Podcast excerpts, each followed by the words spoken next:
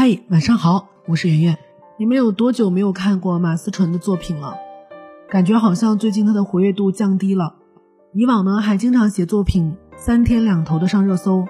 现在我在热榜上看到她名字的时候，恍惚了一下，发现她胖了好多。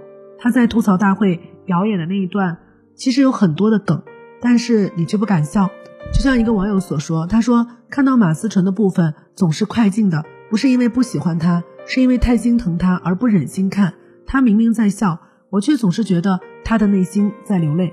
自从他公布了自己抑郁症之后，我看过很多他的采访，有一段让我特别心酸的是，他说他自己是一个特别怕别人生气的人，很怕别人会不开心，会照顾每一个人，照顾到什么程度呢？在高速公路坐车会忍着不去上厕所，因为觉得给司机添麻烦。一个排球砸到脑袋上都不敢回头骂一句。会定在那儿很短的时间，为什么不回头呢？不知道是谁弄的吗？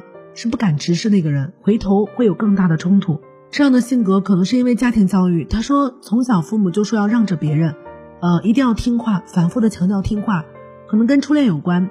初恋是自己追了三年才追到的。上初中的时候还曾经被校园霸凌，有个女孩一直欺负他，很讨厌他。那时候的马思纯有点胖，不过跑得很快，那个女孩就会挤兑他说。那么胖还跑那么快，最过分的一次是往他的可乐里灌抹布水、粉笔灰、拖把水，他不知情就喝了。他曾经拼命减肥，三天瘦了七斤，造成的结果是身体功能完全紊乱，情绪濒临崩溃。于是呢，就得吃管情绪的药，那个药又导致他三天胖了八斤。这样循环往复的斗争，想想就很崩溃。我看到这段的时候，觉得他太信任观众了，他真的是掏心掏肺的在讲这些话。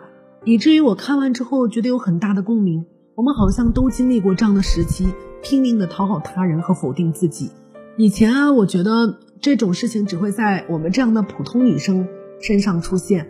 我记得我上初中的时候也曾经因为胖就被人欺负。我们班有个男生脾气特别坏，他上自习课叉着腿把过道占满，我没有办法过，就跟他说：“你能不能把腿收一下？”他直接回了我两个字：“不能。”眼睛里面是明晃晃的欺负。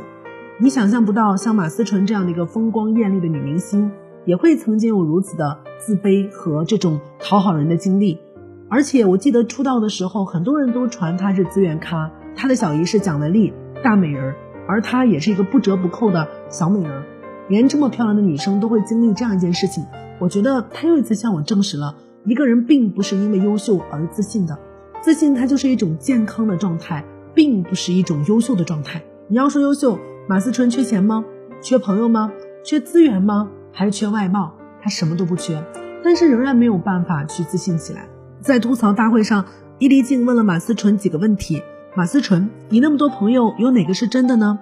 你把周冬雨当朋友，人家把你当朋友吗？人家有时间跟你做朋友吗？他现在为什么不带你了？是带不动吗？七月和安生，你现在过得安生吗？我看到这几个问题的时候，很多人都在底下。说问的好好，但是我能够体会到一个没有那么自信的人，他心里大概挨了多少刀。这样的人最怕的就是跟别人比了。当初跟你同一个起点的周冬雨，人家怎么就走的那么好，拿下三金以后了？看到伊丽静这一段的时候，我都不知道对面那个人是马思纯，但是他挺坚强的。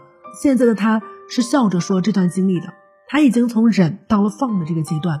他说他现在能够站在吐槽大会的舞台上，硬着头皮接受那么犀利的话。这是一种自我折磨，也是一种自我挑战。他现在爱自己更多一点了，以前总是很小心翼翼的考虑别人的感受，怕别人生气，怕别人难过，怕别人不喜欢他。现在有脾气也会发出来了。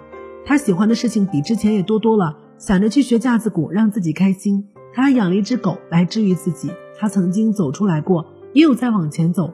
但是同为女生，看到这段会觉得很心疼。我记得有一次在一个博主那里看到这样一句话。上天好像是给了每个人他刚好可以承受得了的苦难。这个博主收到了一封私信，是一个女性，她生了一个自闭症的小孩。她说，因为自闭症的小孩生活极其痛苦，但好像也能忍耐，也能每天穿好看的衣服去上班，也能每天正常的三餐吃饭，也能每天就这样的熬下去活到死。但对于有些人来说，上天给他的折磨完全超过了他的忍耐极限，就会出现像马思纯这样的崩溃局面。